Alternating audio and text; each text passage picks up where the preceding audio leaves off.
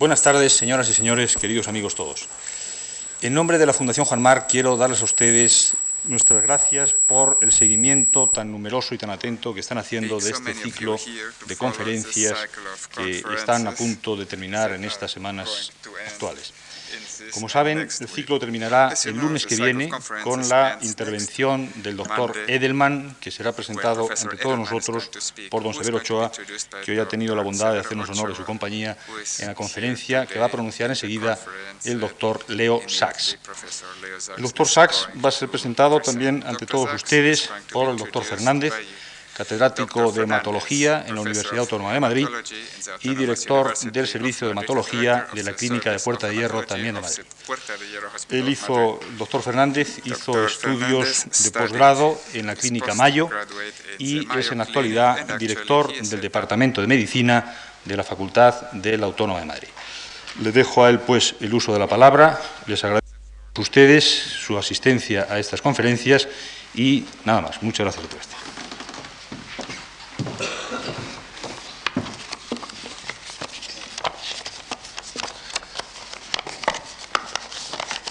Gracias al, a don José Luis Yuste por su amable presentación al presentador y buenas tardes a todos. La Fundación Marc nos brinda hoy la oportunidad de escuchar las enseñanzas de un, de un investigador, el doctor Leo Sachs, cuyos trabajos han abierto nuevas perspectivas en el tratamiento de los procesos que de modo genérico denominamos cáncer. A mí me complace ser su presentador trazando un perfil de su personalidad científica y comentando la significación de sus trabajos desde la óptica del hematólogo clínico, es decir, del médico que tiene por oficio tratar enfermos con leucemias. En los organismos pluricelulares, la renovación celular es un proceso que a ritmo más o menos activo se mantiene en distintos órganos y tejidos.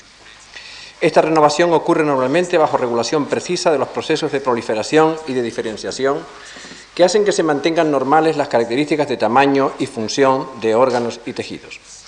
Esta regulación es dependiente de mensajes intercelulares en forma de señales químicas que actúan sobre receptores celulares localizados unas veces en el DNA y las más sobre la membrana celular. La interacción del mensajero químico con su receptor da lugar a la activación de secuencias metabólicas intracelulares que inducen a la división de la célula, caso de factores de crecimiento, o que determina modificaciones en la actividad de los genes que, regulan el desarrollo de las estructuras citoplásmicas de las que dependen sus funciones específicas, caso de los factores de diferenciación. En los procesos neoplásicos que llamamos malignos, estos mecanismos de regulación de la multiplicación y diferenciación celulares se encuentran alterados como consecuencia de alteraciones a nivel del DNA cromosómico, es decir, de los genes, debidas a mecanismos diversos, sustitución de bases, amplificación de genes, de lesiones o traslocaciones de fragmentos cromosómicos.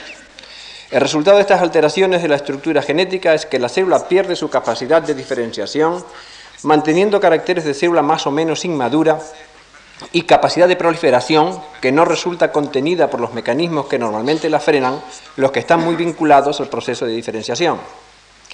Al desarrollo de estos conocimientos, los trabajos del doctor Sachs han supuesto importantes contribuciones. La disección de los mecanismos bioquímicos que regulan la normal diferenciación y proliferación de las células eh, y de las alteraciones que los mismos experimentan cuando la célula adquiere el comportamiento biológico de célula tumoral, es decir, de célula inmortalizada en cuanto que no pierde capacidad divisional, es el objetivo central de la investigación sobre oncogénesis, es decir, sobre el desarrollo de los procesos tumorales problema que sin duda continuará mereciendo la atención de muchos investigadores en los próximos años. Las leucemias agudas son procesos debidos a la transformación tumoral de células germinales precursoras de los elementos normales de la sangre, células que normalmente se multiplican en, en el microambiente de los llamados órganos hemopoyéticos. Con su transformación leucémica, estas células germinales pierden su capacidad de diferenciación en tanto que mantienen la de proliferación, con lo que adquieren ventaja de crecimiento que resulta en el reemplazo del tejido hemopoyético normal por tejido tumoral con alta capacidad invasiva.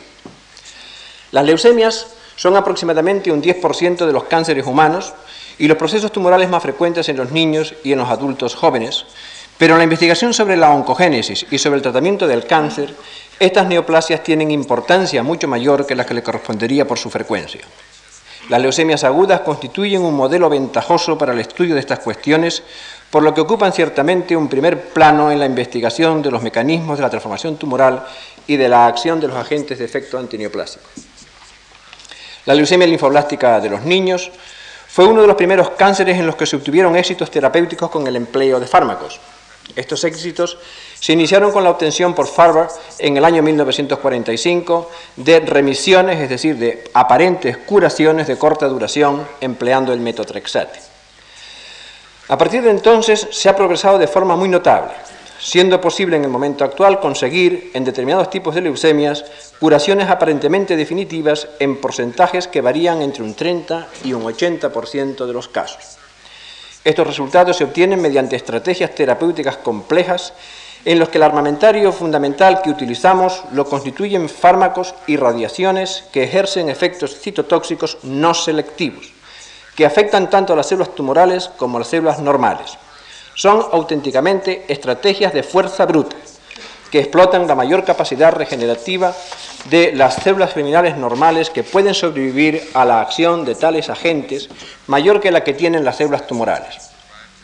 La utilización al máximo de estos agentes obliga al trasplante de médula ósea como recurso para superar los efectos letales de las altas dosis, confiando entonces la recuperación de la hemopoiesis normal a células germinales normales obtenidas del donante del implante, que en determinadas circunstancias puede ser el propio paciente, ya que en el paciente sometido a tal intensidad de tratamiento citotóxico, las células germinales normales no sobreviven en número suficiente. Es evidente que el progreso en el tratamiento de las leucemias pasa por el desarrollo de procedimientos que permitan actuar más selectivamente sobre las células que han sufrido la transformación tumoral. Es de esperar que tales posibilidades nos sean proporcionadas a los clínicos por los investigadores básicos en un futuro no lejano. Terapéuticas de este tipo pueden obtener al menos dos planteamientos básicos. Uno, la eliminación selectiva de las células transformadas mediante agentes terapéuticos que puedan detectarlas por sus alteraciones específicas, bien las que ocurren a nivel del genoma o bien las que son su expresión fenotípica, empleando, por ejemplo, inmunotoxinas. Y dos, neutralización de las consecuencias que tienen las alteraciones genéticas que ocurren en la transformación y que determinan el anormal comportamiento proliferativo y diferenciativo de la célula tumoral, haciéndola retornar a un comportamiento normal, soslayando su alteración genética.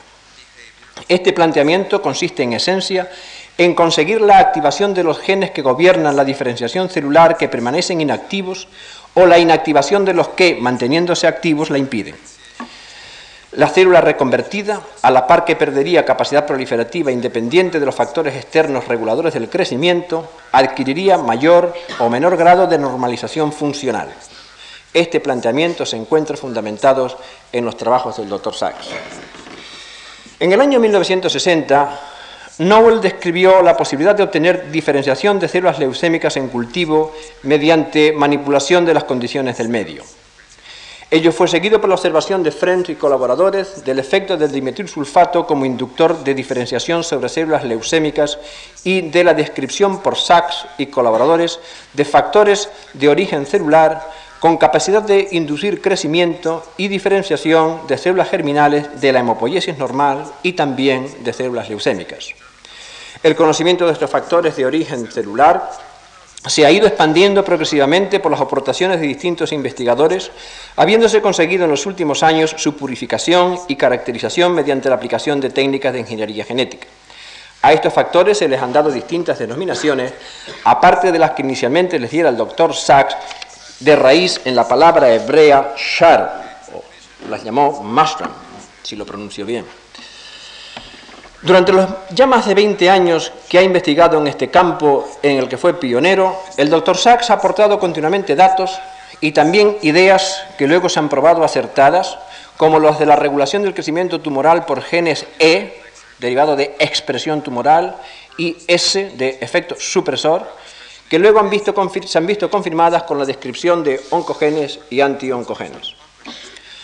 Fruto de la investigación en este campo de la diferenciación celular, en el que el doctor Sachs fue uno de los primeros exploradores, es que vayamos comprendiendo cada vez mejor los mecanismos del funcionalismo celular de relevancia en la oncogénesis, lo que es muy probable que se traduzca en importantes avances en el tratamiento del cáncer. La inducción de la diferenciación mediante agentes que pueden ser utilizados in vivo, tales como derivados de la vitamina D, análogos de la vitamina A, o bajas dosis de radiaciones o de fármacos como la citosina rabinósido, la 5-acetidina, la plicamicina o la adriamicina, que a dosis más altas actúen como citotóxicos o de factores biológicos como los factores de crecimiento o el gamma interferón, han empezado a ser ensayadas como una, posibilidad, una posible vía para el tratamiento de la leucemia aguda y de los llamados síndromes mielodisplásicos o preleucémicos. Empieza a dejar de ser aforismo el que la célula leucémica siempre tenga que ser eh, célula leucémica, que la célula cancerosa puede dejar de ser célula cancerosa. Las posibilidades del efecto favorable de estas estrategias de inducción de la diferenciación no se limita a la diferenciación de las propias células leucémicas, sino que también eh, conlleva la posibilidad de inducir la proliferación de las células eh, germinales normales, favoreciendo la recuperación de la hemopoiesis normal tras la aplicación de las acciones agresivas de los tratamientos al estilo de fuerza bruta, que en este momento continúan siendo los más efectivos entre los tratamientos disponibles. Nacido en el año 1924, en el año 1951, a la edad de 27 años, obtuvo el doctor Sachs su PhD en la Universidad Inglesa de Cambridge a continuación trabajó un año como investigador asociado en genética en el Instituto John Innes, para pasar en 1952 al Instituto Weizmann de Israel, donde continúa. Allí fue primero investigador. En 1960, profesor asociado, estableciendo entonces el Departamento de Genética y Virología. En 1962, full professor, y de 1974 a 1979, decano de la Facultad de Biología. Desde 1968 desempeña la cátedra Otto Meyerhoff de Biología y es director del Departamento de Genética. Desde 1967 ha sido conferenciante o profesor invitado en gran número de prestigiosos centros de investigación europeos y norteamericanos y ha recibido diversos premios por su labor investigadora como son el Premio de Israel en Ciencias Naturales en el año 72, el Rothschild en Ciencias Biológicas en 1977, el Bulf en Medicina en 1980, el Bristol Myers for Distinguished Achievement in Cancer Research en el año 1983 y el de la Royal Society Wellcome Foundation en 1986. Ha sido distinguido por la Universidad de Burdeos como doctor honoris causa. Si tras todo lo que he expuesto termino esta presentación del doctor Sachs Afirmando que hoy tenemos entre nosotros a un científico de gran estatura, es fácil comprender que no me estoy refiriendo precisamente a la dimensión humana que medimos en centímetros. Buenas tardes. Señores y señoras, es para mí un gran placer estar hoy aquí con ustedes. Me siento realmente honrado de haber sido elegido conferenciante en este ciclo y poder conocer mejor las grandes contribuciones culturales y científicas españolas. Espero que este encuentro aquí en España sirva para continuar alentando nuestras relaciones en el futuro. Uh, Mr. Chairman, ladies and gentlemen, it's really a great pleasure and privilege to be here today. I'm particularly grateful for your kind invitation, and I'm greatly honored to be participant of this famous and distinguished cycle which you've had in this foundation for many years. I'm ashamed to say it's my first visit to the great country of Spain, and on behalf of my wife and myself, I am really very grateful to all of you for making a dream come true. Whether I can perhaps somewhat repay you for what I have to say, for what you've done for us, is doubtful, so I hope you will bear with me for what I would like to say. I'm also very grateful and great honor to be here with Professor Ochoa and his colleagues, Professor García Bellido, who amongst, and also Professor Fernandez, who I know are doing so many things to again put on the scientific map the great impact that Spain had in science many, many years ago. So it's really wonderful to come back and see, to come here and see what people are trying to do and what is perhaps sometimes not the easiest of circumstances. Uh, what I would like to do is discuss with you a little bit today and uh, perhaps you'll forgive me for saying so, what I think is basically a problem in developmental biology. What, in fact, determines the normal development of cells in our body? How can one define and analyze this developmental program? And to try and illustrate that by understanding the normal development, one can ask very specific questions about what happens when cells develop abnormally. And as our chairman so clearly pointed out, one can then ask if normal cells have changed into cancer cells, what has gone wrong and what is still right. So let us see what are really the questions one would like to ask and how one can approach this particular problem. I think, as all of you know, that development proceeds and starts with stem cells which have not become anything very much, which have not determined their specific properties and which have a way of developing in a great number of many directions. And it is necessary into development to have some mechanism for making more of these stem cells. More cells which have the potential to develop a number of different ways. However, whoops. Ah, I've drawn on the machine. Thank you very much. That is correct. And as my colleague has clearly pointed out to you, when this program of multiplication of stem cells has occurred, something else now has to happen. Thank you very much indeed for reminding me what I have to say. So let us see what he kindly reminded me of that there are stem cells of which you have to make more cells, but at some stage of the game, these cells have to then differentiate to form particular cell types, either this cell type or that cell type or some other cell type. So what we would like to know is what makes stem cells make more stem cells, and what makes stem cells differentiate to form particular cell types. God, and if you'll pardon me saying so, and evolution between them in their kindness, have developed a number of very successful cell systems which make it possible for people to live. And as part of this developmental program, it is a law in the body that when cells differentiate to specialize and perform their specialized function, they stop multiplying. Therefore, what we would want to understand is what makes the cells make more cells, what makes them multiply, what makes them differentiate to particular cell types, and then makes them stop multiplying when they have differentiated the performed function.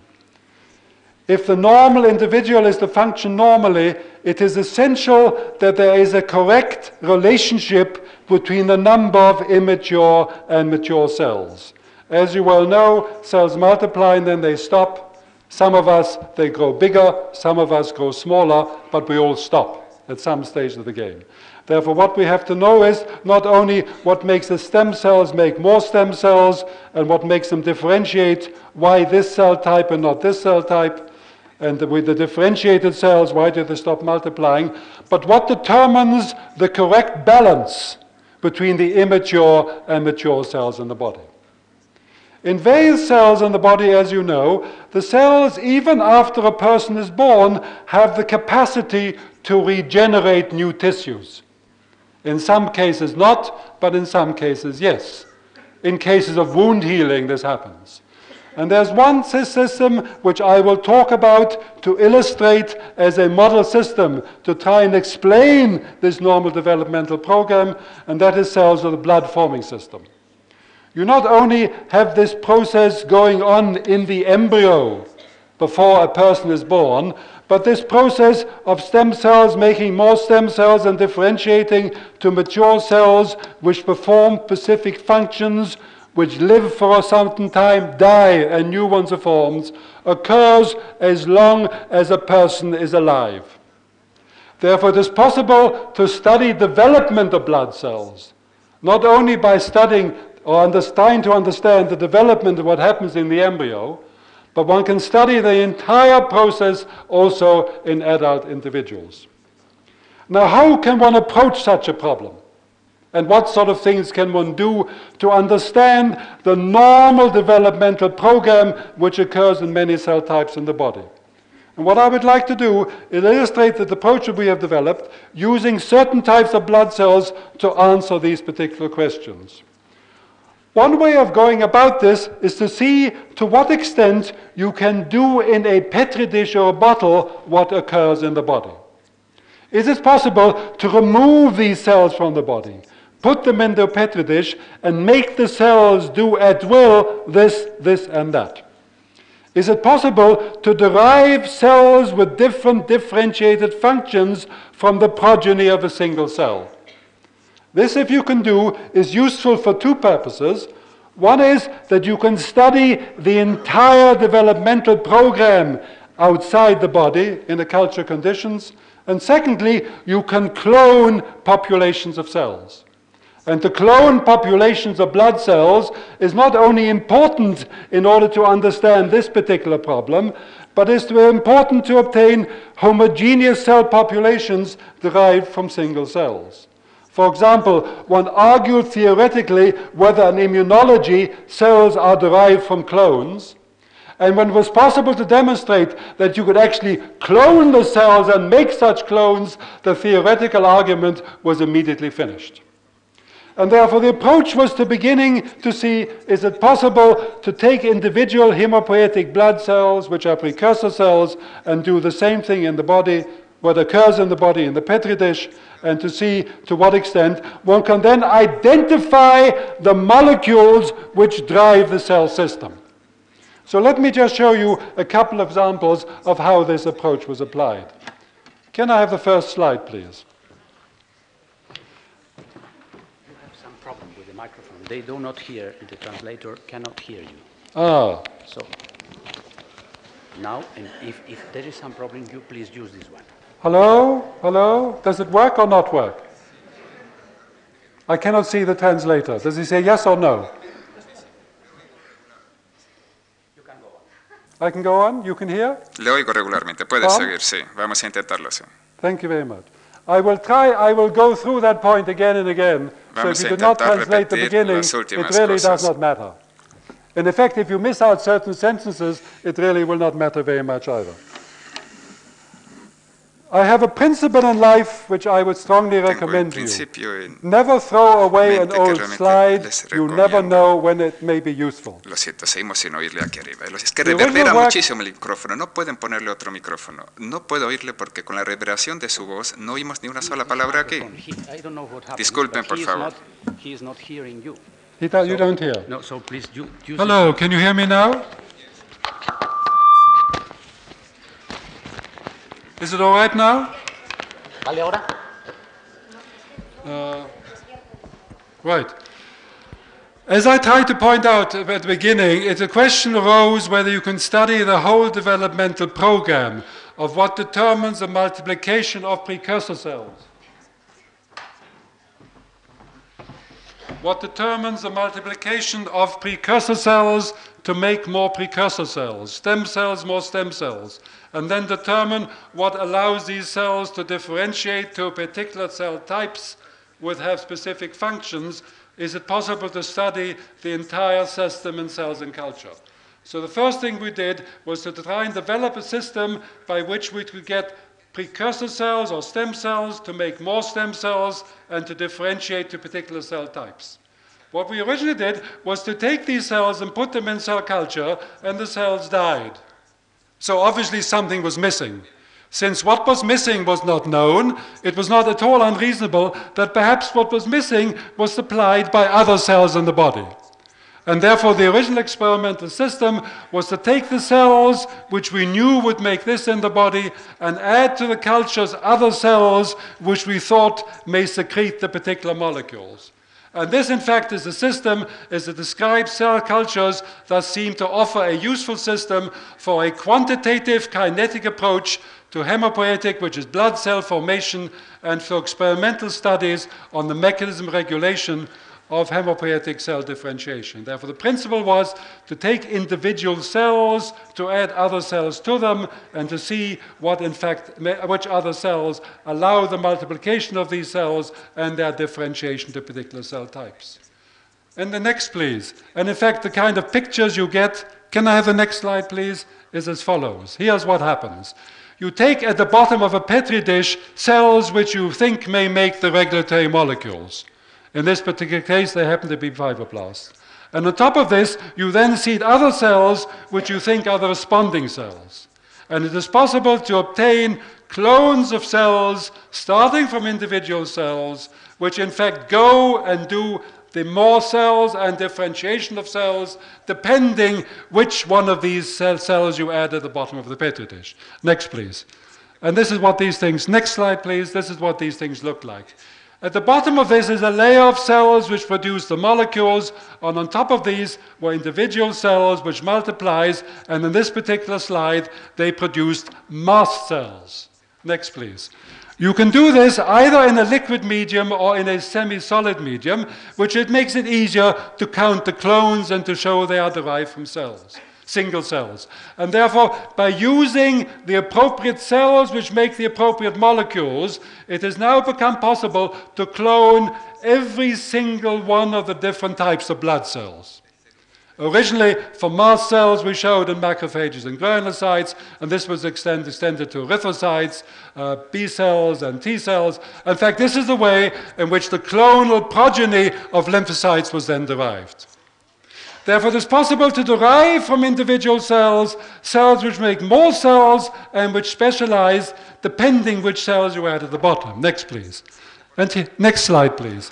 For example, here's such an experiment. This started from a single cell, and this started from a single cell.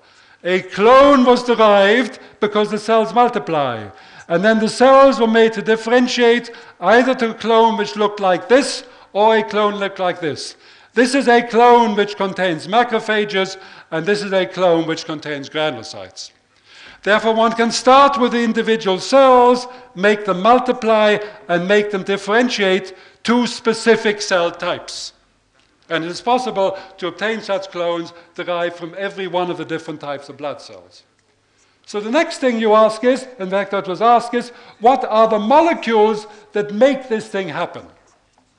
And this was an easy thing to do because instead of adding cells at the bottom to make these cells do, you remove medium from the cells you've added at the bottom, and it is clear that in fact the cells at the bottom secreted inducer molecules which were responsible for this. Now, what is the nature of these inducer molecules? It turns out a number of molecules have now been identified. Can I have the next slide, please? Next, please. Next slide. Thank you. A number of proteins. Originally, we thought there were one or two, but it turns out in cells of the myeloid series, which I will mostly talk about because these are cells we've used as a model system, four different proteins have been identified which have all been genetically cloned, largely as a result of the efforts of the genetic engineering companies in various parts of the world originally in mice and also in humans. It turns out there are four different proteins, one, two, three, four, which have no similarity in amino acid sequence, which are coded for by four different genes, which are structurally and chemically quite different. Each one of these proteins is coded for by a different gene. They have been cloned in mice and in humans, in some, the mice and humans are identical, and in some, the mice and humans are somewhat different. So you can say, why has nature, or excuse me, why has God and evolution between them invented four different proteins which are necessary to make more cells? And here was a bonus, because when one looked at these proteins, although they made, all of them made precursor cells multiply, they did something which is very interesting. There was one protein which made precursor cells multiply, which could then differentiate in six different directions. There was another protein which makes precursor cells multiply, which can then differentiate in two directions.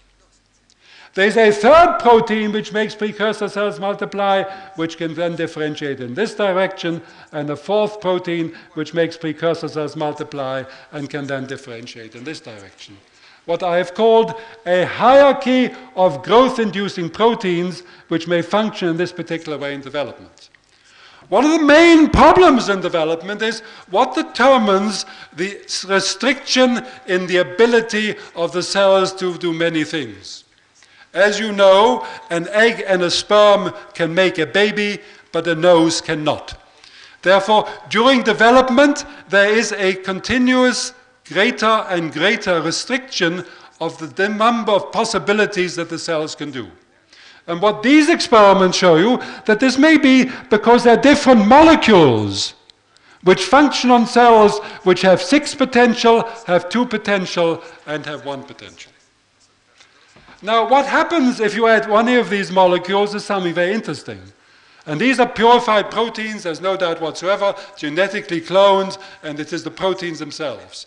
The cells make the proteins sometimes with sugars.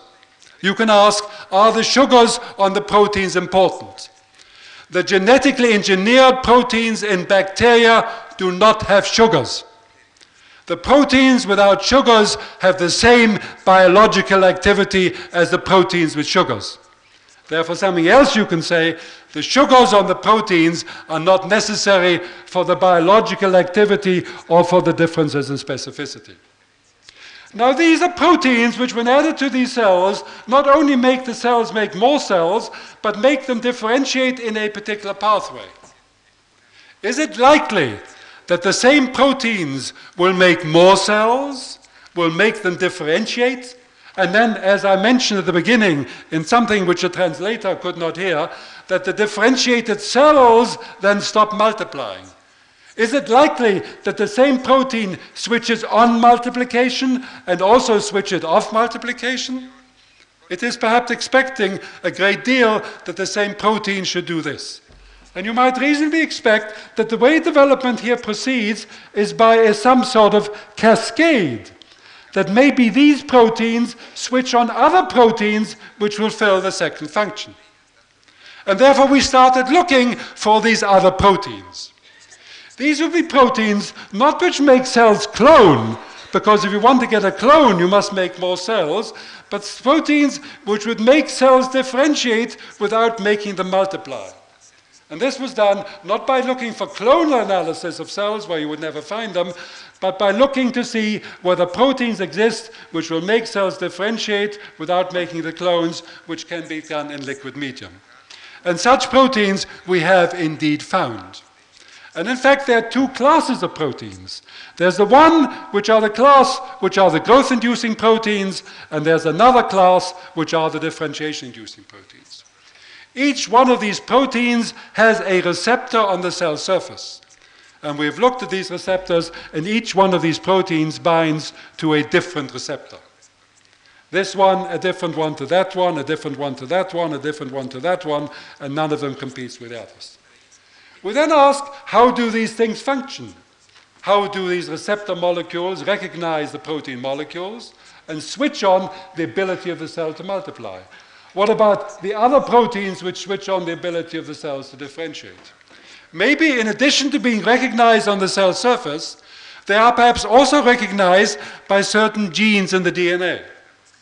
So what we did was as follows, an experiment which worked out, is we took DNA from a cell, and the procedure which is well known, and you can couple this DNA into a column, and then you can add a whole mixture of proteins to this column, including the ones which are these and the ones which differentiate, and see do any of these molecules bind to DNA. Next, please. And this is such an experiment. Here is a double-stranded DNA. Here is one of the purified proteins. And there is one class of molecules, in which they are, I will tell you in a minute, which binds to the DNA of the cell. This is an electron microscope showing the binding. It is not a single protein monomer which binds, it binds as a multimeric unit, but all DNA binding proteins bind as a multimeric units. Some molecules were DNA binding proteins and others were not. And it was, if I may say so, a nice way of separating these types of proteins. You put, I don't know what the Spanish word is for gemisch, you put the whole mixture onto the column. Some will bind and some will not. And lo and behold, what happened is these molecules bound, but these didn't.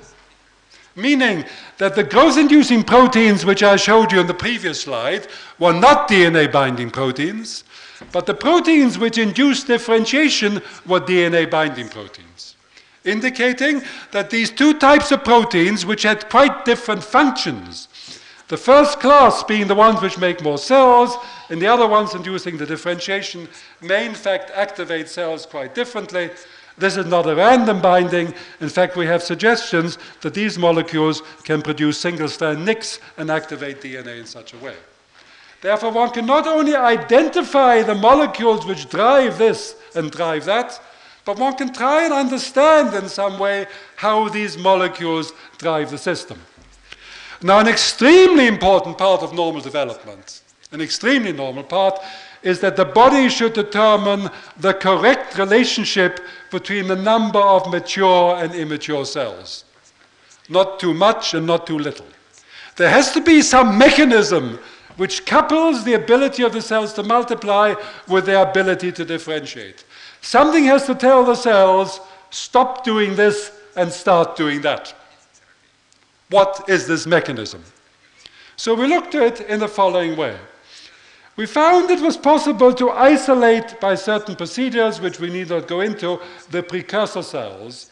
And when we added to the purified precursor cells the purified protein molecules, the four I showed you before, they not only induce the growth of the cells, but they also induce their differentiation.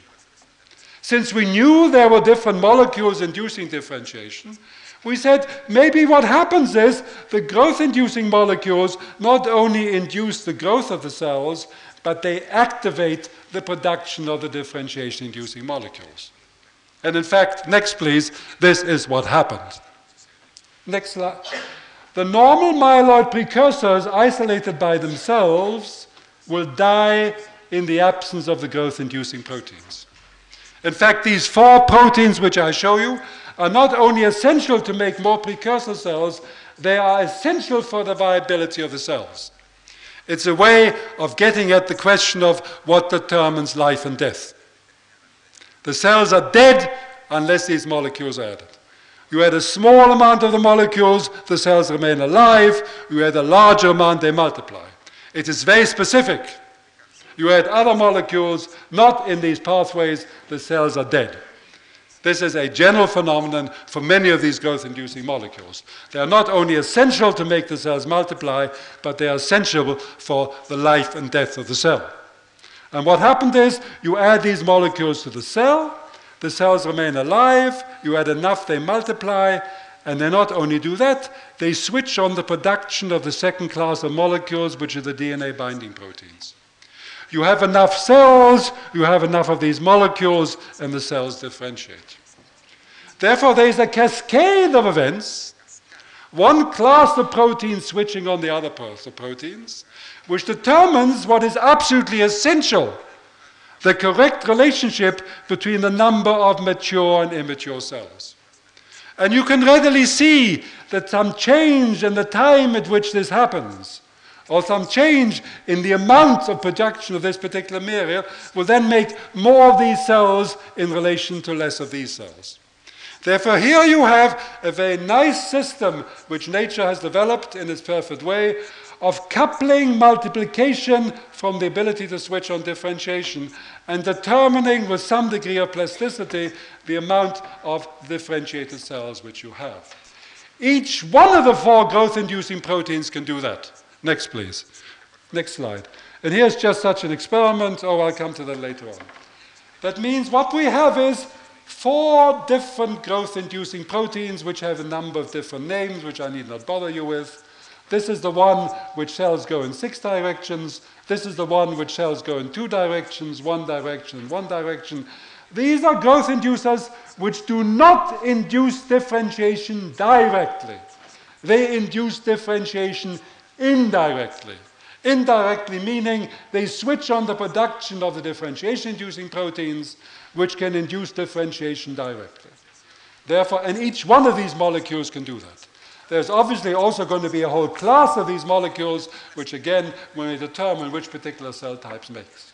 And just to show you an experiment of this type, next one please. Here's such an experiment, one of these molecules added to the I lysate precursors. This is one of the growth-inducing molecules. And within a few hours, you get the production of the differentiation-inducing molecule, which then increases. So it's a very rapid event. Originally, these molecules are cell-associated, and then they are, in fact, secreted from the cells. So this can expand the differentiation pool by contact with one cell and another. Can I have the lights, please? Can you turn that off, please? So now uh, what's light? Light? Can, a, can you take off the slide? So now by doing such in vitro experiments and studying cells in culture, one is beginning, we believe, to have some understanding of what controls the normal developmental program, meaning what controls precursor cells becoming more precursor cells. No, that's all right, leave that on. Thank you. Thank you. Thank you very much. Precursor cells making more precursor cells, differentiation in what particular direction. There's a class of proteins doing this, there's a class of proteins doing this, and these proteins switch on this. And you also know that the normal of these proteins are needed for the viability uh, of the cells, otherwise the cells are dead. When we isolate these precursors, the precursor cells themselves do not make the growth inducing proteins. They make neither the protein nor do they make the messenger. These proteins are made by other cells. What cells they are, I will come to later on. Therefore, the normal precursor cells are dependent upon their viability and growth on the regulatory proteins made by other cells, which are then secreted and work on and add to them. They require an external source, not external from outside the body, external from other cells. All these molecules are inducible proteins, as they in fact should be they are induced, they go up and down in the body, and that they function the body, I will point out later on. When you have an infection, a bacterial, well, not you, when somebody outside this room has an infection, either bacterial infection or a viral infection, what happens? There are certain substances on the bacterial surface or the viral surfaces. When somebody has an inflammatory response, the inflammatory compounds switch on these molecules. In fact, we found different compounds can switch on different molecules. So what happens when you need macrophages and granulocytes in a hurry? The infective agent, either the bacteria the viruses, or the inflammatory compounds, switches on these molecules and the cells are made in a hurry. When you no longer need them, the level goes down to a normal level, which is much lower, and therefore the only amount which is made is that to produce enough precursors to regenerate the system. So you can easily see now what can go wrong and the number of things can go wrong. So you can now ask, understanding the normal developmental program and what couples this part of the mechanism to this part of the mechanism, what kind of things may possibly account for the origin and further development of hematological abnormalities, including leukemias. As you can see, in the normal individual, what determines the relationship between the amount of multiplication and the amount of differentiation determines the speed or regularity between which the one class of molecules can switch on the other class of molecules. And if this is somehow stretched, you can get many more divisions here than you get differentiated cells here, so someone can be hematologically abnormal. In the case of leukemia, it is an extreme form of this as our chairman has kindly pointed out, correctly pointed out, what happened is, in the case of patients who have leukemia, particularly the most unpleasant forms, there are too many immature cells and not enough of these cells. Not enough of these cells because the differentiated cells are necessary to function, and if the cells differentiate to the final stage, they stop multiplying. Therefore, what has happened is an imbalance, an imbalance between the number of immature and mature cells. Now, knowing what determines the normal balance and what are the molecules that do this, you can ask what, in point of fact, is responsible for this imbalance? And is it possible, perhaps, to correct it? What is responsible as regards the response to the normal molecules? And what is responsible as regards the genetic changes which may occur in the cell? So what you can therefore do is isolate a variety of leukemic cells and ask what kind of things have gone wrong and what kind of things are still right. And you can use these malignant cells to make genetic mutants in any one of the developmental part of the program you like. Therefore, one can use the malignant cells to understand something about the origin and development of malignancy and you can use these malignant cells to genetically dissect the normal developmental program. So what kind of things can one do? Well, the first thing you can do is ask, are there any leukemic cells which are different from the normal, meaning the normal needs an outside source of protein, otherwise the cell is dead. So what you can do is, you can take leukemic cells, either from patients or from mice, and see are there leukemic cells which no longer require the addition of one of the growth-inducing proteins in order to remain alive and to multiply.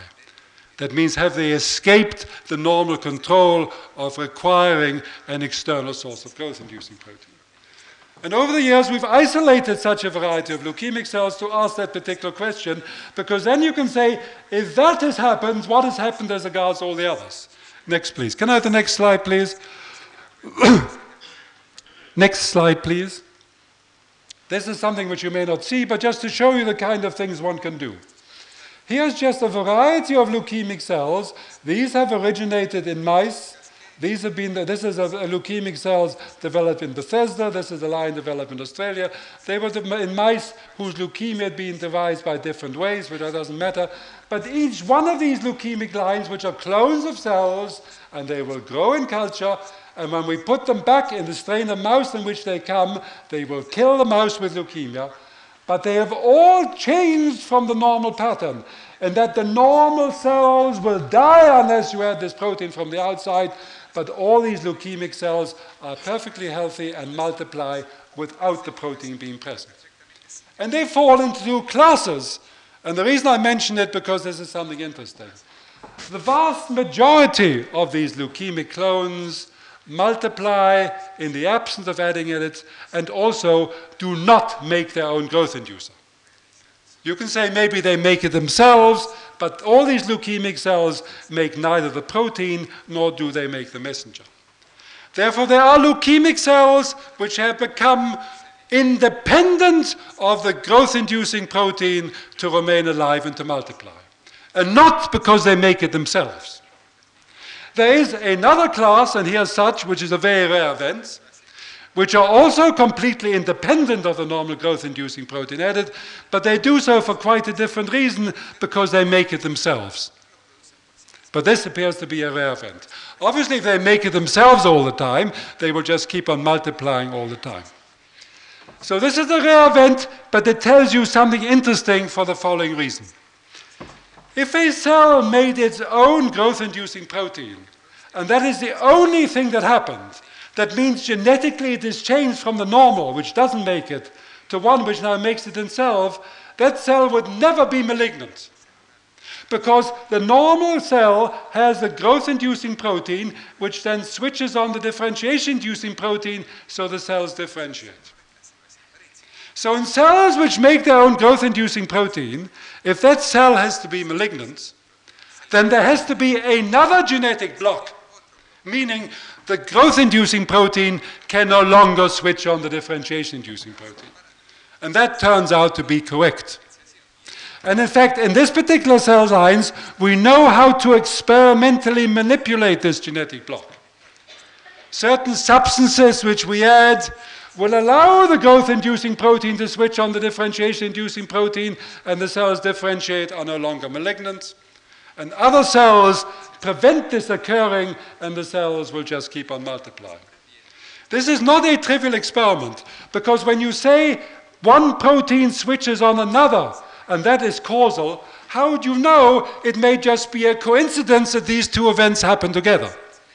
But if you can find a genetic block saying you block one molecule switching on the second molecule, and then the second event does not happen.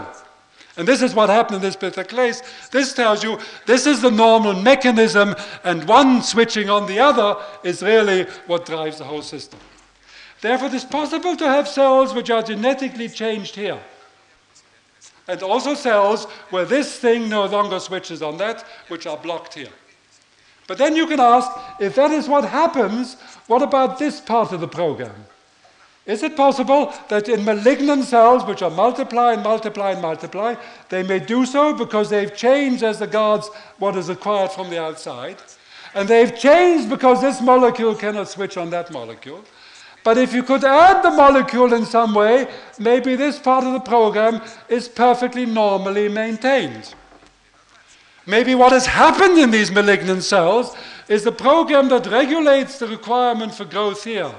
And the coupling of growth and differentiation here has been genetically uncoupled. And that this part of the program can proceed perfectly normally, even though this part of the program is abnormal.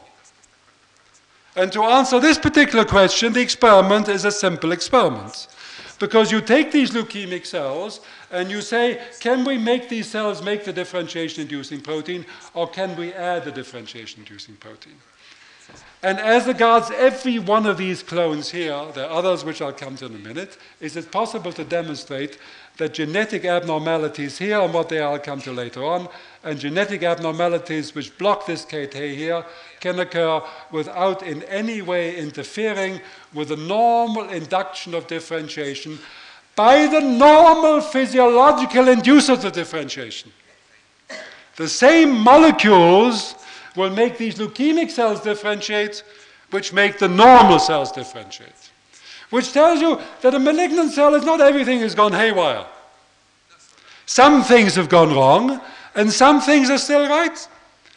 And if you know what the normal developmental program is, you can identify what has gone wrong and what is still right. And if this part of the program is still right, you can switch it on. Never mind what has happened here, because there are two controls of cell multiplication which turn out to be quite independent. There's the control of making more cells, which is based upon these molecules, and there's the control of stopping making cells altogether by making them differentiate, which is based upon an entirely separate class of molecules. And what I will emphasize again and again, therefore, is that it is possible to take a malignant cell, which is genetically abnormal, which is chromosomally abnormal, and make it into a non malignant, non dividing cell without correcting in any way the genetic abnormalities which made it malignant in the first place. If you can switch on the differentiation program, you can make the cells non-dividing, non-malignant cell by completely bypassing the change of normal pre-pro uh, genes into oncogenes, etc., etc. So let me just show you what some of these things look like. Cells, which I emphasize like here, which are genetically abnormal here, and where you've broken this cascade here. Next, please. Here's such an experiment. This is a clone of myeloid leukemic cells of one of the type I showed you before in the table. It is completely independent of the growth-inducing protein for growth. It neither needs it nor does it make it. It makes none of the protein, it makes none of the messenger. It grows, it multiplies, even though you don't add it.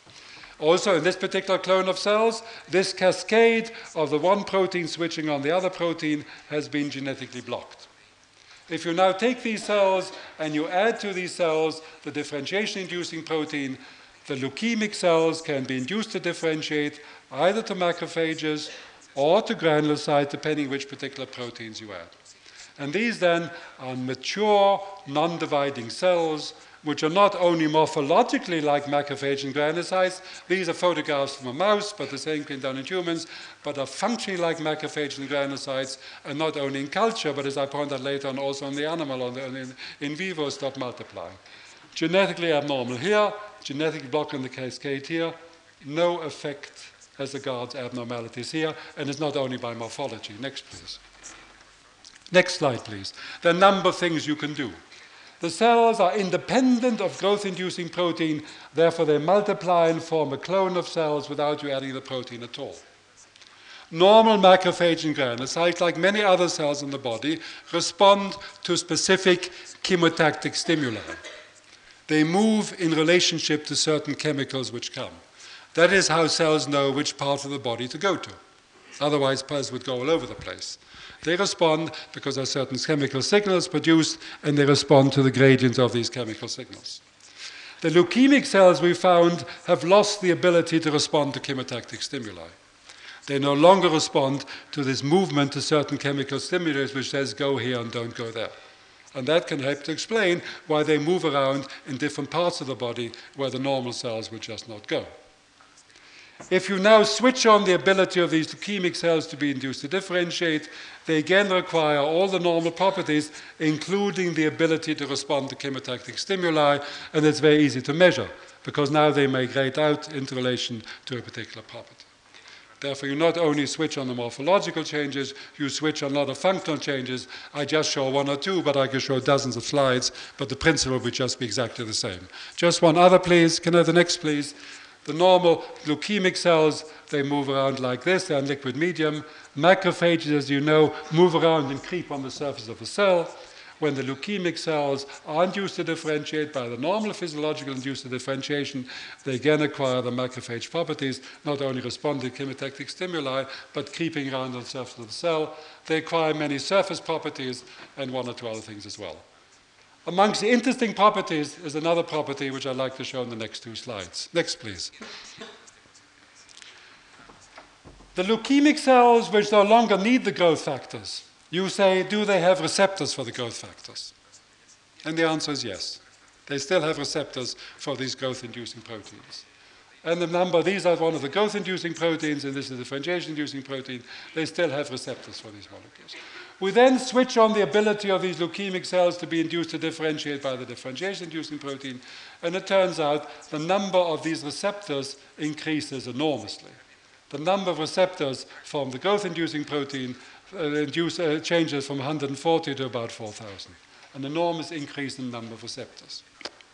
Not only is an enormous increased number of receptors, it turns out when the cells are induced to differentiate by the differentiation-inducing protein, the number of receptors for the growth-inducing protein is not only increased, the receptors are actually occupied. This is easy to show because what happens is you see that let's take the cells which have been induced to differentiate and can we elute from the surface of these cells any growth-inducing protein? The answer is yes. So we elute everything off, and we elute as many much off as we can bind again. So all the receptors are occupied. And in fact, what happened is uh, the cascade occurs as following.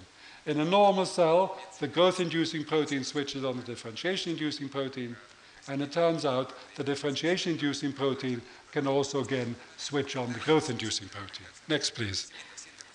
And we can show this in the RNA, for example. This is the RNA for the growth-inducing protein. You start with none, and then you switch on the RNA for the growth-inducing protein. Here's a clone of cells where it doesn't happen as a control. Therefore, the differentiation-inducing protein switches on the growth-inducing protein, RNA, and of course the protein. So what does this mean?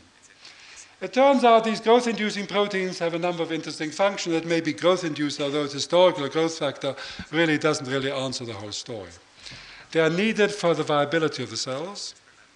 They are needed to make more cells, and they are needed to make more cells as long as the cells are around. If you take these leukemic cells and you make them differentiate, they are independent of the growth factor, you find that they again acquire the normal property of needing the growth factor. And not only that, if you take the mature cells and you add to these mature cells more of these growth inducing proteins, it increases the functional activity of the mature cells. Therefore, the growth inducing proteins and the genetically cloned molecules has something in the molecule which makes the cell keep alive, something else in the same molecule which makes more cells, and something else in the molecule which is good for the function. And therefore, since the differentiation inducing protein switches on the differentiation ability of the cells, and there's not much point switching on the differentiation ability of the cells which doesn't function properly, it has, during the course of God and evolution between them, also found a way that there's always enough growth inducing protein present, even though there may not be to begin with. And therefore, the developmental program is a series of cascade events. One protein switching on another protein, which then switches on that other protein. And it is possible to find these genetic events. And we found the second one only by looking at cells here, which we had been genetically changed, and nothing else happens here. And therefore, what you can say is, in fact, these cells can be induced to differentiate by the normal differentiation-inducing protein, and as part of this program, they again switch on the molecule which the cell needs in order to function properly. Development is a series of cascade events of one protein switching on another protein, switching on another protein, which is probably a way of making sure that not too many of the wrong things happen at the wrong time. One makes another step, that then makes a further step, which is essential to maintain the correct balance between the cells which have not developed and the cells which have. Can I see the next one, please? Do these molecules function in the body? Or are they artifacts of the culture system? All these molecules were identified by looking at cells in culture, and you can say, do they function in the body? And the answer is yes. And here's some experiments we did some years ago, before the molecules were genetically cloned, injecting the various growth-inducing proteins and injecting the differentiation-inducing proteins, and measuring the half-life of the molecules in the serum. And in fact, you can keep the molecules up because you wait some time, it will go down, you can inject again. So you can experimentally manipulate the concentration of each one of these by pumping it in at various times. Since the molecules have been genetically cloned, the same experiments have been carried out by others and found out that in fact it does happen with all of these. If you pump in or increase the concentration of the growth-inducing molecules, you increase the multiplication of these cells. If you increase the concentration of the differentiation-inducing molecules, you increase the differentiation of the cells. You can do this in two ways. You can either inject it itself, or what you can do is you can make the animal make more. And this may turn out to be rather important clinically, as you heard the introduction. One of the main problems, or one of the big problems of transplantation of bone marrow, is two cases, as, I, as, as our chairman could tell you better than I. One is, of course, the problem of rejection because of immune response. And one way of trying to get over this is to get rid of all the lymphocytes and then to put in the bone marrow cells to see if they will then work and transplant without immune rejection. But one finds under these circumstances that in many cases the cells do not just graft, the graft does not take. And the reason I think is not so difficult to find, because a major source in the body of these molecules are lymphocytes. We have shown that the major source, a major source, is a class called helper T lymphocytes. When you remove all the lymphocytes in order to make your transplants, you remove the cells which can manufacture these molecules at short notice. Therefore, one way to overcome this is to make the bone marrow transplants in the presence of adding these molecules. And since these growth inducing molecules have all been genetically cloned, including the humans, and they have been cloned because the companies who did it thought they could make a lot of money on it, and they may well do so. One can do these experiments, which are now being tried, is making grafts of bone marrow cells in the presence of the molecules which the grafts need in order to keep going or to start off. It is the initial period which is the problem. To need in order to remain alive and in order to manufacture enough cells which can then cope with the entire environment. Therefore, these molecules will be certainly useful in this particular case. Also, in some cases, as you've heard, if you treat a patient with materials either for transplantation, immunodepressive drugs, or cytotoxic form of therapy. One of the big problems is you depress all this hematopoietic system, and if you can get it up quickly, this may help a great deal. And therefore, since these molecules, which are the growth-inducing molecules, not only function in vitro, but also function in vivo, we did the experiments in mice, and now other people are doing this, and clinical trials are being started in the United States and Japan to see to what extent some of these molecules may be functional, useful in relation to the points I mentioned. I think it may be an interesting way of trying to illustrate the tremendous importance, if one can say so, of undertaking basic biological studies in order to try and develop possible new approaches to the clinic. Without these basic biological studies, I'm not sure these molecules would ever be known, and these experiments may perhaps have not been found. So I think it may be not a bad lesson to remember that within one's own lifetime, relatively short period of time, trying to understand the basic phenomenon of, of, of, of, how things develop may in fact turn out to give an approach to clinical problems which perhaps one may not have thought of in a different context. Can I just see the next one, please? You can also ask, what about the ability of the leukemic cells to be induced to differentiate? This is also something which occurs only in the Petri dish. And the answer is no. Here's such an experiment which we've carried out in mice. And we can manipulate the concentration of these molecules in various ways, as I mentioned before. A low concentration of differentiation inducing molecule, no differentiation. A high concentration of differentiation inducing molecule.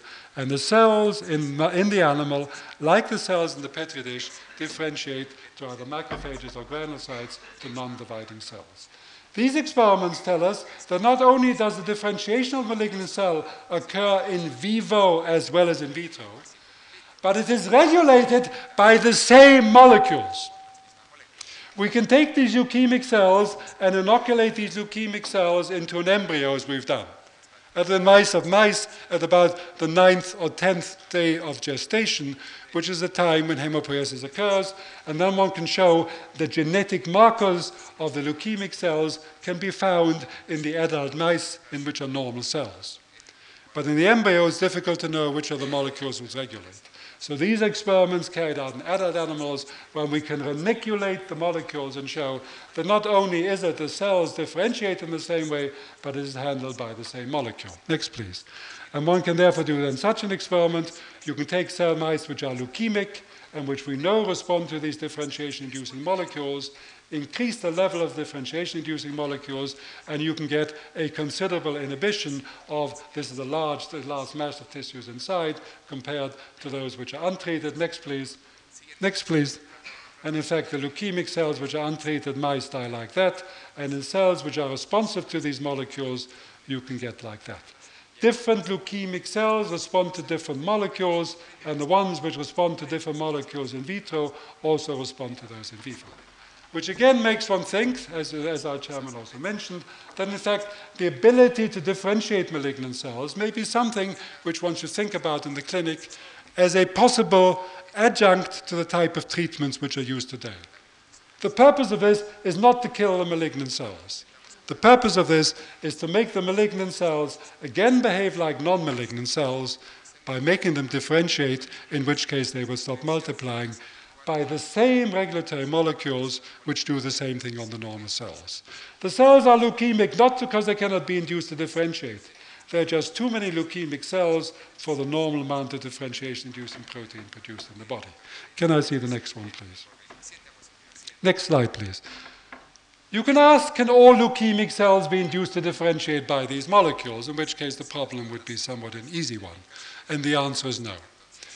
There are a variety of changes which occur in the process of malignancy, and we've classified the different types of leukemic clones into roughly three classes.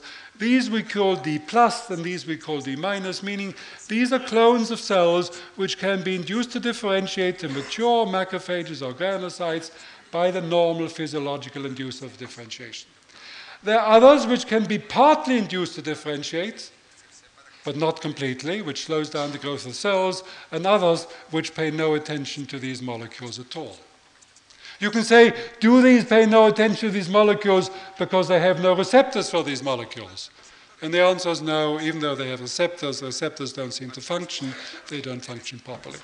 And this is a typical case of the, of evolution and progression of malignancy these cells would be more easily controllable in the body by the normal regulators, these somewhat less easily, and these not at all.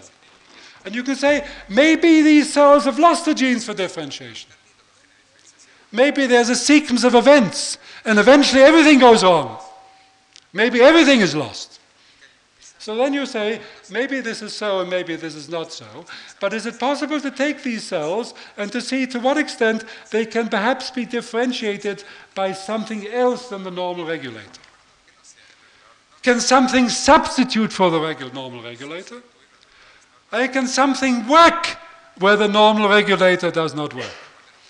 And there one can pick a variety of compounds. Next, please. And the compounds I've listed on the next slides or the, the, difference between the ability of the cells to be induced to differentiate or not differentiate by the normal regulators depends upon their chromosome constitution, their particular abnormalities, and in fact the ability to respond or non-respond to the normal regulator, for those who are interested, depends upon genes located on two chromosomes in the mouse, number 2 and number 12, and it is the doses of these genes which determines whether cells respond or not. The right dosage, you have response, the wrong dosage, you don't. Therefore, not only can you find out whether cells can respond or not, you can identify the genes involved in this response, their chromosomal location, and whether the number of genes is important or just the presence or absence of genes. Next, please. Next, please. Next, please. So before I go on to this question of the different chemicals, you can ask the following question, which is necessary to answer the question, have they lost all the genes? You have cells which respond to the normal regulator differentiate completely called the D plus clones. Others which don't respond at all and others in the middle. So what are the genetic changes in the cells which make cells independent of the growth protein and which make cells responsive or not responsive to the differentiation protein? What are the genes involved and how can one identify them? Well, a number of ways of doing this, but the way we did it some years ago, since we didn't really know which proteins are involved, is to say, let us look at all the protein changes in the cell. What proteins change? And in fact, there's a technique which we didn't invent, but which is an easy one to use, called two-dimensional gel electrophoresis. You put on some radioactive label, you label for pulse phase at various of times. You take normal cells, add the growth-inducing protein, and you look to see what happens after three hours, 30 minutes, one hour, two hours, three hours, four hours, etc., etc. And you do exactly the same with the leukemic cells which can be used to differentiate and those which can be partly used to differentiate. And there are hundreds of protein changes. Hundreds of. Proteins come, some come, some go, some never come, some never go. Therefore, it's not a bad idea in science to have an idea of what you want to look for as I, as, as I don't have to tell you. So what we ask is a very simple and straightforward question. Cells which need an external source of growth-inducing protein compared to cells which no longer need it, obviously what is induced by the, indu by, by the external source is constitutive in the cells which no longer need it. So we said, let us take the normal cells which need these growth-inducing proteins and which all this thing is switched on. Let us take the leukemic cells which have become independent and let us take the cells which are differentiation competent and differentiation defective. And let us see whether in the cells which have changed, any of the changes are constitutive which have to be induced in the normal cell. The reason for asking this, I will show you after I've shown you the next slide. Next slide, please.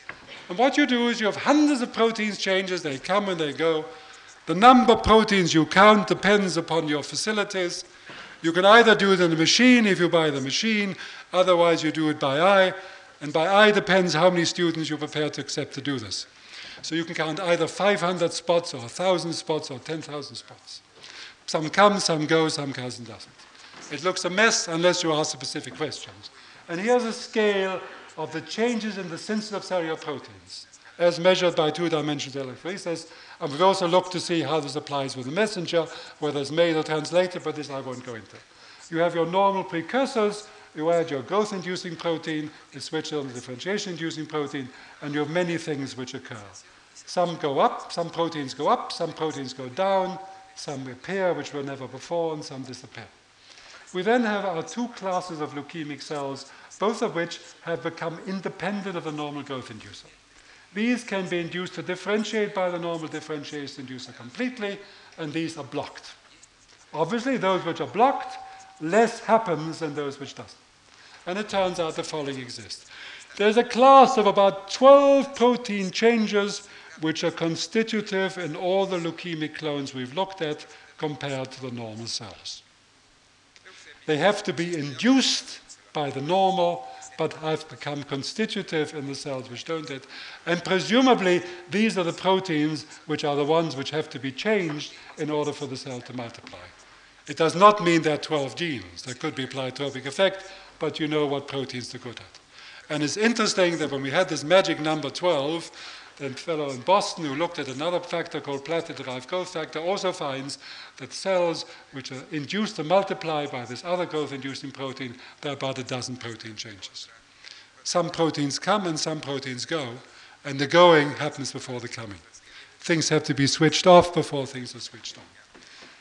The differentiation program as regards proteins changes is exactly the same as a normal which tells you that this part of the program is perfectly normally maintained, even though this part of the protein, protein can become constitutive. One then found out that when we looked at cells which are differentiation defective, less was induced, as might be expected, but there was another class of protein changes quite different to these, which were constitutive in differentiation defective clones, but were induced in differentiation competent clones. And the more differentiation defective they were, the more, the less was able to be induced. And in fact, what happened was as follows. The end product cells which are produced are not only cells which make one protein product. They make many enzymes, they have many surface properties. And what you have to do is you have to change a great number of genes. And what you have to do is you have to switch on this gene regulation in a certain form of synchrony. You have to switch some things on and you have to switch some things off. And this has to occur in a way that goes together.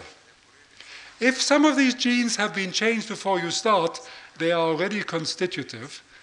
And when you then switch this gene on, it doesn't meet the right thing at the right time. Therefore, changing what goes together to something which no longer goes together uncouples the normal mechanism of synchrony. And the more things you have out here to begin with, the more things are messed up. It's a way of determining what are the pathways of gene regulation involved in differentiation, what things have to go together, and what can you disturb, and the process still occurs. That's one thing which came out of it. And the second thing which came out of it, which relates to this question, what about cells which no longer respond to the normal regulator? That there were other compounds which can switch on the differentiation program in cells which no longer respond to the normal regulators. We did exactly the same experiments with these other compounds, including physiological hormones such as steroids. You have cells which are asynchronous to the normal protein regulator, and it doesn't make the slightest difference because they're switched on by the steroid. You have cells which are asynchronous to the steroid regulator, and it makes not the slightest difference because they're switched on by the protein regulator. It is always amazing to me that anybody is alive at all. The chance of things going wrong is enormous. The body is a very complicated machinery. All kinds of things have to happen in a very complicated series of cascade, and this is not the only cascade we have. And the only way we survive is because, if you'll pardon me using the expression again, God and the evolution between them have devised all kinds of alternative pathways. That if one thing goes wrong, something else can take over. And this also turns out is the ways of alternative ways of switching on the differentiation program. There are genes which are regulated by the normal regulator, but there are alternative pathways which are switched on by other materials, including some I showed you before, some of which are actually physiological materials made in the body. Some of these cells can be induced to differentiate by the steroid hormones. Some can be induced to differentiate by insulin. And they work through alternative pathways of switching on differentiation. And one can show this by saying that what produces asynchrony and blocks the pathway by one, by one compound has no effect what happens in the other compound, and it's again a way of genetically dissecting the different parts of the program as regards their ability to respond to different compounds. And therefore, what we can show by these experiments, that the ability to change cells constitutive from induced can produce in the normal developmental program, but there are other parts which evolution has kindly left behind, and that's the only way we survive, which can then be taken up by other compounds which evolution has kindly made for quite different purposes. So there are these safeguards in the mechanism of cell development which occur, which can be extremely useful. And if you can identify it, can be exploited to make the abnormal cell respond again in this particular way. Next, please. Can I have the next slide, please? And what are these compounds one can use? And here I've listed all the compounds, some of the compounds which are used today in cancer chemotherapy. Adriamycin, cytosine arabinoside, daunomycin, hydroxyurea, methotrexate, mitomycin, a steroid, not a chemical at all, irradiation. Whose job, as our chairman kindly mentioned, is to kill cells. They were chosen strictly as cell killing agents. And the compounds which are used in the clinic and the cocktails which are used in the clinic, and I hope I, am correct, were chosen purely by trial and error. They were compounds which killed cells. You give enough of the compound, you kill the patient by the treatment. You don't kill enough, you, you, you, you don't give enough, you don't kill enough of the tumor cells. But in some cases, they're fantastically successful. But in other cases, they don't work. Why do they kill cells? How do they kill cells? They obviously do so by dysregulating a vast number of genes and messing up the entire system. What happens instead of using them in enormous amounts, you just use them at very low doses. Many of these compounds can interact with the DNA of a cell, either directly or indirectly. They can maybe regulate genes. And amongst the genes they can regulate are maybe the genes which are needed to switch on this particular program. And one of the compounds we found some years ago, which did this very nicely, was a compound which we actually used in the clinic, cytosine arabinoside, which is very good at switching on the differentiation. And some of these compounds will switch on differentiation in cells which respond to the normal regulator, and others will switch on the differentiation in cells which no longer respond to the normal regulators. In some cases, you need one compound, in some cases, you need a combination of compounds because you have a phenomenon which is known as gene complementation. And therefore, what these experiments tell you, that even in leukemic clones which no longer respond to the normal regulator, it is not because they've lost all the genes for differentiation. They no longer respond to the normal pathways which are switched on, but there are alternative pathways which evolution has kindly left behind, or pardon me, which God and evolution have kindly left behind, which can be switched on by other compounds which use alternative pathways. It is interesting, for example, a compound such as this, 4050 Radkins, is excellent at doing this. And some of these things have been used in clinical trials. This particular one is one which has been picked up. There's just next, please. There's just one patient here, but the hundreds have been tested.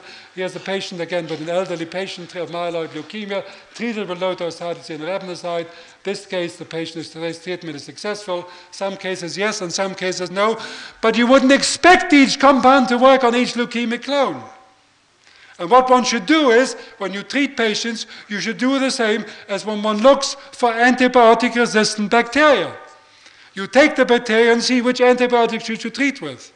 And since to assay for the differentiation properties is not a very complicated business, one can pre-screen the cells of a patient to find out whether we react to one compound or another. And therefore, what one can see for these experiments, that one can use not only the normal physiological agents, but one can use other agents which can either substitute for these or hit mutant malignant cells which are no longer susceptible to the normal regulator. Can I see the next, which I think maybe, next please. Therefore, the conclusions of this is more or less the following. It is possible, you cannot read this, but I'll read it out. Malignant cells are all either D plus or D minus.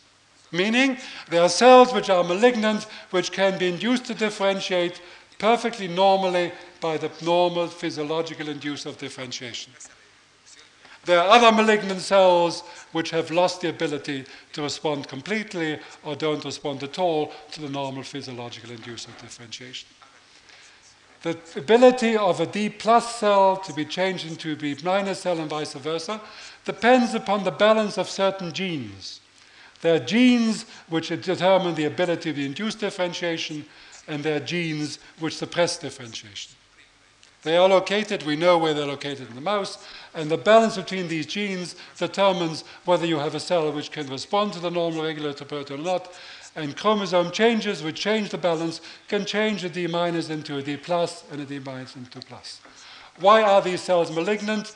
The D plus cells, whether they are originally D plus or change as regards of these changes in dosages, respond to the normal regulator and they can be induced to differentiate to non-malignant differentiated non-dividing cells. They are malignant not because this part of the program has been genetically affected, they are malignant because there have been genetic changes in what is required here and this part of the cascade.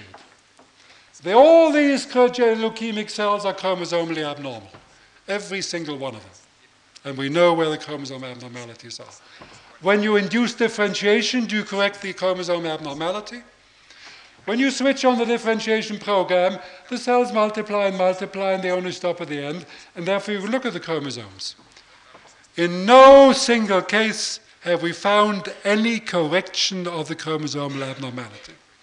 The cells are chromosomally abnormal and they can be induced to differentiate to non-dividing cells because the chromosomal abnormality is concerned with what happens here and what happens there.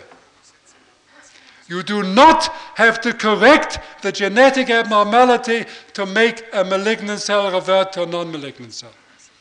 You can bypass the genetic abnormality by switching on the program of differentiation.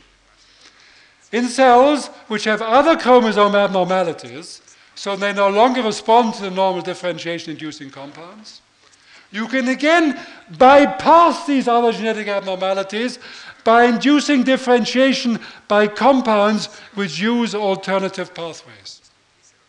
The chromosome abnormalities here are different than those which are responsible for this.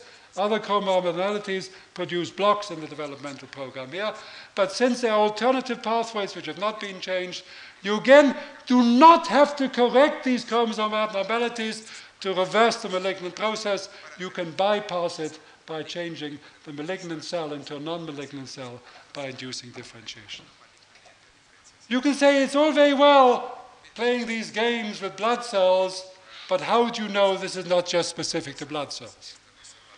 We chose blood cells as a model system because you have to decide in life what you'd like to do, and then you pick what you think may be a good way of solving this.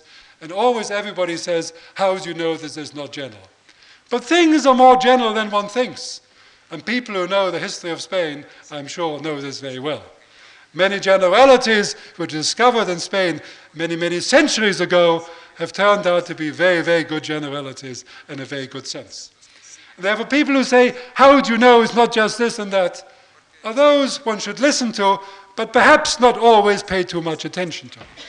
So, how do we not know that maybe this is? But since when people ask this question, maybe just let me spend a few minutes in dispensing with it. Otherwise, if I could not dispense with it, obviously I would not have raised it. So you can say maybe this ability to induce to differentiate and bypass the abnormality also occurs in other cases. And can I have the two last but not least slides?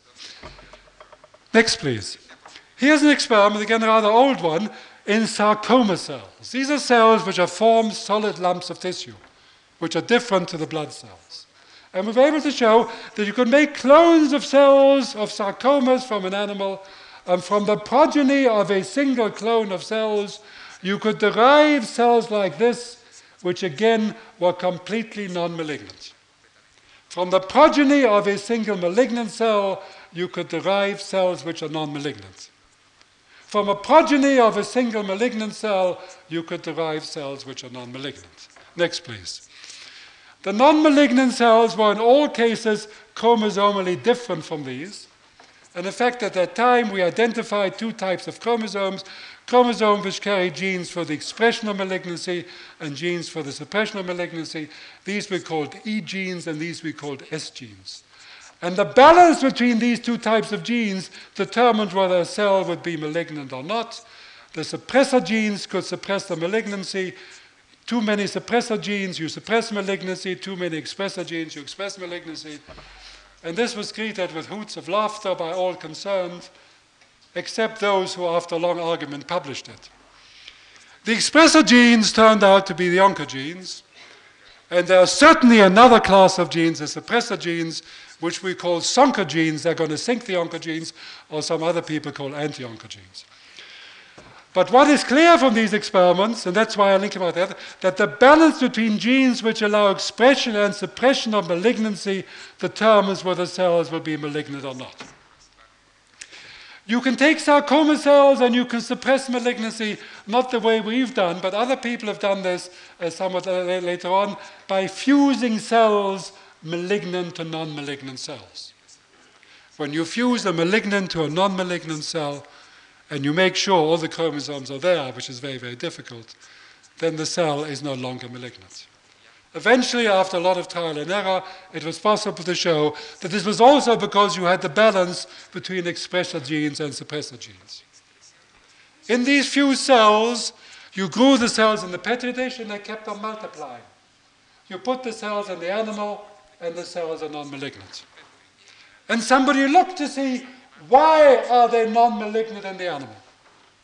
And it turned out this was first found in the United States by Stanbridge, and then in the last year or so also by Henry Harris in England, that the cells from the fused progeny, which are non-malignant in the animal, are non-malignant because in the animal, if you'll pardon me, they differentiate.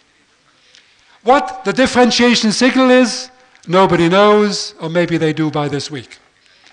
One had no idea what differentiation signal to add in the Petri dish, therefore the cells multiplied and multiplied. But you put the cells in the right place in the body where the signal is made and the cells differentiate. The balance between the expression and suppression of malignancy is dependent upon genes which allow expression and suppression of differentiation. I show these two slides to emphasize what was found in Spain several hundred years ago. If you have phenomena which you think are general, you may have your ups and downs, but eventually it may turn out that the generalities of particular systems may be more important than the actual exceptions. Can I take the slides off, please? Well, ladies and gentlemen, what I've tried to do is try and illustrate in a few words, a few ways, how to study the normal developmental program, and by studying the normal developmental program, to ask very specific questions that what is the molecular nature of abnormal development? What are the molecules that make cells go wrong? Or what are the molecules that make cells go right, to put it more correctly?